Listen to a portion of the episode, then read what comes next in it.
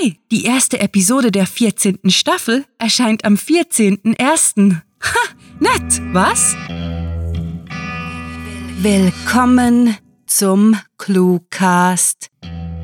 Wöchentlich neue Hörgeschichten aus allerlei Genres, die euch immer und überall grandiotastisch unterhalten. Besucht uns auf cluewriting.de und entdeckt Literatur in kleinen Happen zum Lesen und durch den Gehörgang. Und jetzt viel Spaß mit der Kurzgeschichte.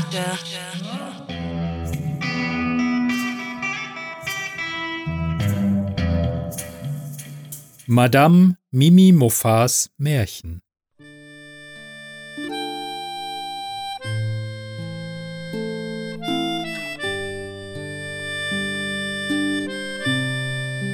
2011.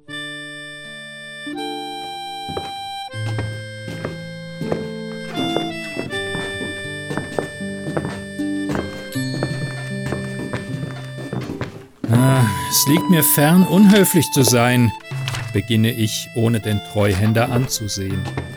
Vor einigen Tagen hatte er mich in sein Büro geladen, wo heute Morgen alle Formalitäten besprochen und notwendigen Unterschriften gesetzt wurden. Doch ich wäre lieber alleine. Die Nachricht verdauen. Sie verstehen?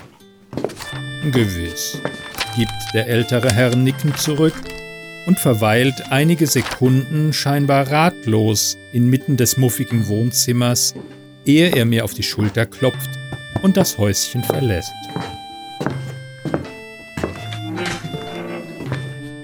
Ungeduldig beobachte ich, wie er in seinen Wagen steigt, aus der Einfahrt biegt und hinter den Bäumen verschwindet.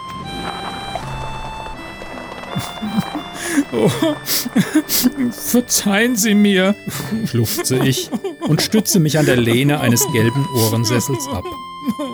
Eine kleine Ewigkeit ist es her, seit ich das letzte Mal zwischen dem wild zusammengewürfelten Plunder gestanden war. Es hätte gestern gewesen sein können. Verändert hatte sich nichts. Was für ein Klischee, denke ich mir. Was für ein trauriges Klischee.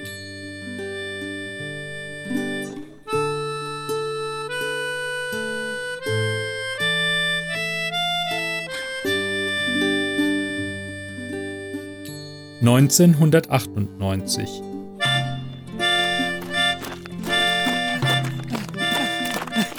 Außer Atem stolper ich die Stufen zur Haustür hoch und drücke mit der Handfläche auf den Klingelknopf.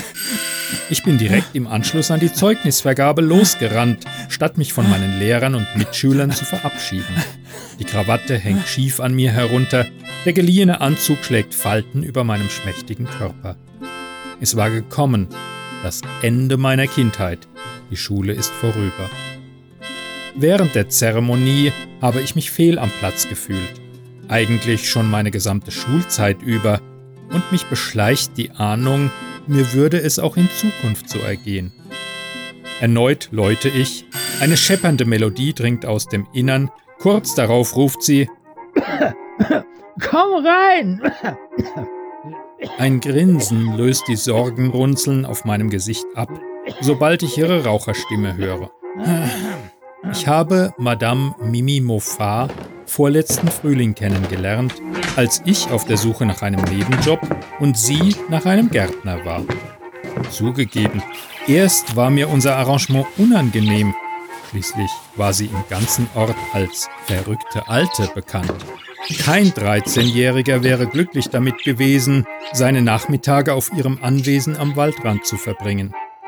Meine Meinung hatte sich in den letzten zweieinhalb Jahren allerdings rasch geändert, denn Madame Mimi Moffats Biografie ist voll mit haarsträubenden Ereignissen, Abenteuern und Geheimnissen, die sie zu gerne teilt. Selbstverständlich glaubt ihr niemand. Jeder tat ihre Geschichten als Märchen einer senilen Spinnerin ab. Trotzdem, vielmehr gerade deswegen ist sie zu meiner liebsten Person auf diesem mir trist erscheinenden Planeten geworden. Kaum bin ich eingetreten, kommt sie herangehastet und umarmt mich fest. Sie riecht nach Zigaretten, pudrigem Parfum und Kräutertee. Schätzchen, flötet sie, umfasst meine Schultern mit ihren Fingern und schiebt mich etwas beiseite, um mich von oben bis unten zu betrachten. Ha, stattlich schaust du aus. Wie ist es gegangen? Wenn sie nicht gerade eines ihrer unzähligen Kleider in quietschgelb anhat, dann ein Seidennachthemd, darüber einen Bademantel, aus dessen voluminösen Kragen ein kleiner Schädel mit zwei Dutz hervorragt. Ihr skurriles Auftreten unterstreicht das Image der schrulligen Witwe. Sie erzählte mir, sie habe nach dem Krieg einen Franzosen geheiratet und ihn vier Tage darauf für einen russischen Spion verlassen, der ihr Russisch beibrachte und sie zum Auftragsmörder ausbildete. Ob das nun stimmt oder nicht, zumindest passt die Geschichte zu ihrem Namen. Okay, denke ich. Ich habe mein Diplom, lautet meine unmotivierte Antwort. Wunderbar! Sie klatscht zweimal und hüpft, sodass ihre schlauchartigen Brüste beinahe aus dem Negligé fallen. Hurtig knöpft sie den Bändel ihrer Robe zu, zupft an meiner Krawatte und strahlt mich an. Das ist wunderbar, Schätzchen. Deine Mama ist sicher stolz auf dich. Sie konnte nicht kommen, murmle ich und senke den Kopf. Sie musste im Krankenhaus einspringen. Natürlich liebe ich meine Mutter und weiß ihren aufopfernden Einsatz, uns ein anständiges Dasein in der Mittelschicht zu ermöglichen, zu schätzen. Aber wir wurden nie so richtig warm miteinander. Ich käme halt eher nach meinem Vater, hatte sie mir erklärt, daran läge es. Es ist keine schöne Sache, mit einem Mann verglichen zu werden, der Frau und Baby im Wöchnerinnenbett hatte sitzen lassen. Madame Mimimofa ließ oft vermuten, eine ähnlich komplizierte Beziehung mit ihrem Vater gehabt zu haben, weshalb sie es ablehnte, über ihre Jugend in Amerika, geschweige denn ihren Mädchennamen zu sprechen. Das tut dir bestimmt sehr leid, Schätzchen. Sie gibt ihr Bestes und arbeitet hart, damit es den kranken Knirpsen gut geht. Madame Mimimofa hat stets tröstende Worte für mich übrig, wie man sich eine Großmutter vorstellt, wobei sie weder Enkel noch Kinder hat. Mutterschaft wäre ihr zu gefährlich gewesen, meinte sie vor einer Weile und plauderte wenig später über die Liebe ihres Lebens. Das Jagdflugzeug P-51 Mustang. Der Tiefdecker habe sich geflogen wie ein junger Adler und sei in ihrer Zeit bei den Wespen den Woman Air Force Service Pilots, zu ihrem treuesten Begleiter geworden. Ja, das stimmt. So wichtig war das auch gar nicht. Ich seufze unwillkürlich und schäme mich ein wenig dafür. Quatsch! plärrt die magere Madame schrill und schüttelt ihre Frisur. Komm, feiern wir! Damit buxiert sie mich ins Wohnzimmer, wo ich mich auf einen Ohrensessel fallen lasse. Gelb ist ihre Lieblingsfarbe, was in jeder Ecke ihres Hauses zur Schau gestellt wird. Sie nannte die Couleur ihrer Einrichtung einmal abschreckend fröhlich und irgendwie beschrieb sie sich damit selbst. Neben dem Teekrug steht ein Weinkühler, darin verkeilt eine zu dicke Champagnerflasche. Vergeblich zerrt die 82-Jährige am Hals des Dom Perignon, bevor sie ihn mir mitsamt dem Eiskübel reicht, sich gegenübersetzt und eine Zigarette aus der Schachtel klaut. Also, holt sie aus und fixiert mich interessiert. Dickes Make-up bröckelt an den Rändern ihrer Furchen. Wie üblich trägt sie zu viel Rouge und noch mehr Lippenstift.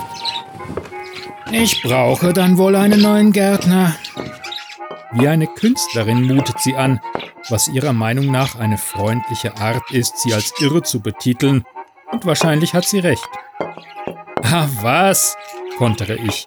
Da schießt der Champagnerkorken endlich heraus, prallt an der Decke ab und landet vor ihren Pantoffeln. Ich komme alle paar Wochen heim und kümmere mich um ihre Hecken. Ich schwöre.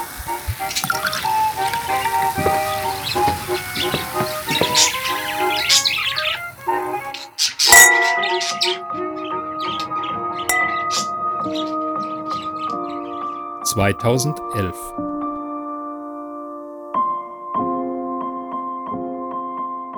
Es hätte gestern gewesen sein können, wiederhole ich klagend meinen Gedanken. Mein gestern war jetzt 13 Jahre her. Ich war in den Ferien nicht zurückgekehrt, sondern meiner Heimat bis heute ferngeblieben. Selbst die Beerdigung meiner Mutter hatte ich verpasst. Es war keine Absicht, es hatte sich einfach so ergeben, wie das halt ist, wenn man erwachsen wird und die Versprechungen seiner Kindheit vergisst. oh, verzeihen Sie mir, weine ich um meine alte Freundin, als ich am Garderobenhaken beim Eingang ihre Robe sehe. Zaghaft gehe ich die paar Schritte, strecke meine Hand aus und ziehe den Morgenmantel an mich. Er riecht nach Zigaretten, pudrigen Parfum und Kräutertee. Und er raschelt. Verdutzt halte ich inne, ehe ich erst die rechte, dann die linke Tasche untersuche. Ein Zettel kommt zum Vorschein.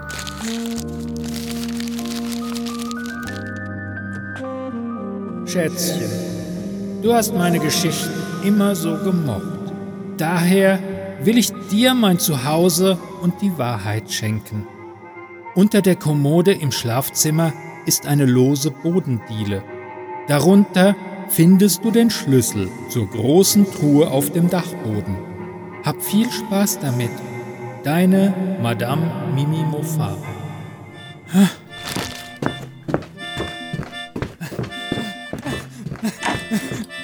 Mit einem Ruck verschiebe ich die Kommode.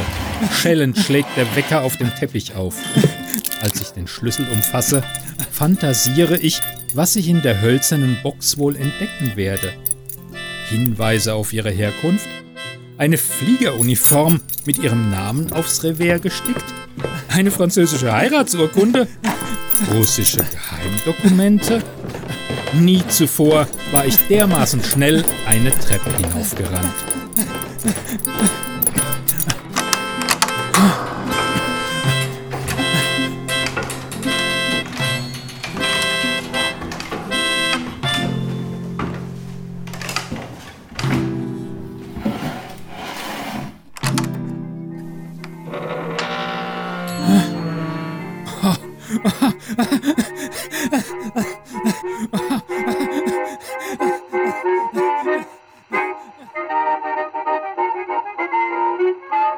Das war Madame Mimi Moffats Märchen, geschrieben von Rahel. Für euch gelesen hat Klaus Neubauer. Diese Kurzgeschichte wurde nach einem vorgegebenen Charakterdesign verfasst und beinhaltete die Clues Frisur, Grinsen, Zigarette, Robe und Gelb. Wenn euch diese Hörgeschichte gefallen hat, dann besucht uns auf cluewriting.de, wo Lesefreunde hunderte Kurzgeschichten aus jedem erdenklichen Genre finden. Wöchentlich erweitern wir unsere Sammlung um eine neue Story, die mit vorgegebenen Stichworten, unseren Clues verfasst wird, sodass es euch nie und nimmer an literatastischem Lesestoff für zwischendurch fehlt. Euch gefällt unsere Arbeit und ihr möchtet eure Freude mit uns teilen? Dann schaut auf patreon.com slash cluewriting vorbei und unterstützt unser Projekt mit einer Kleinigkeit.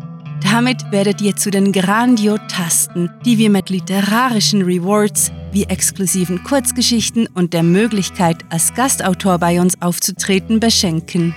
Apropos Grandiotasten, was wäre der Cluecast ohne seine Stimmen?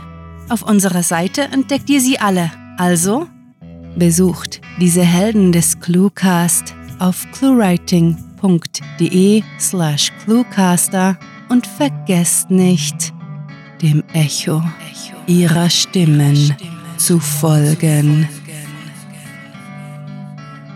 Das war es für diese Folge und wir verabschieden uns mit dem Cluecaster-Kampfschrei. Mit fantastiliardischem Dank fürs Zuhören und den besten Wünschen. Eure Cluecaster.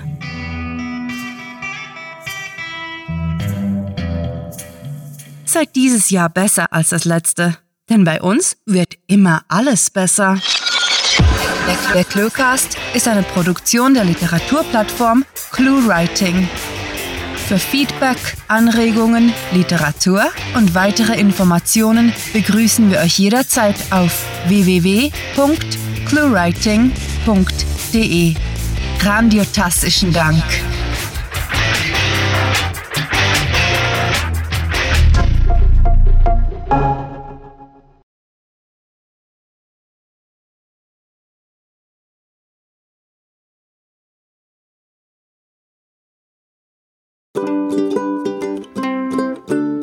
Madame Mimi Moffat hat stets tröstende Worte.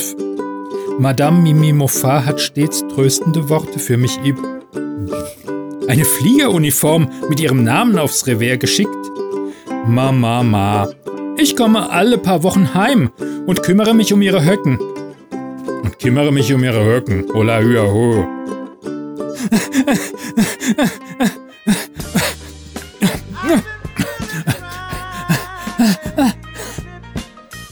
irgendwie unanständig.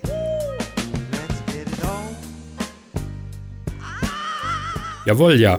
Vielen Dank. Bis dann. Ciao.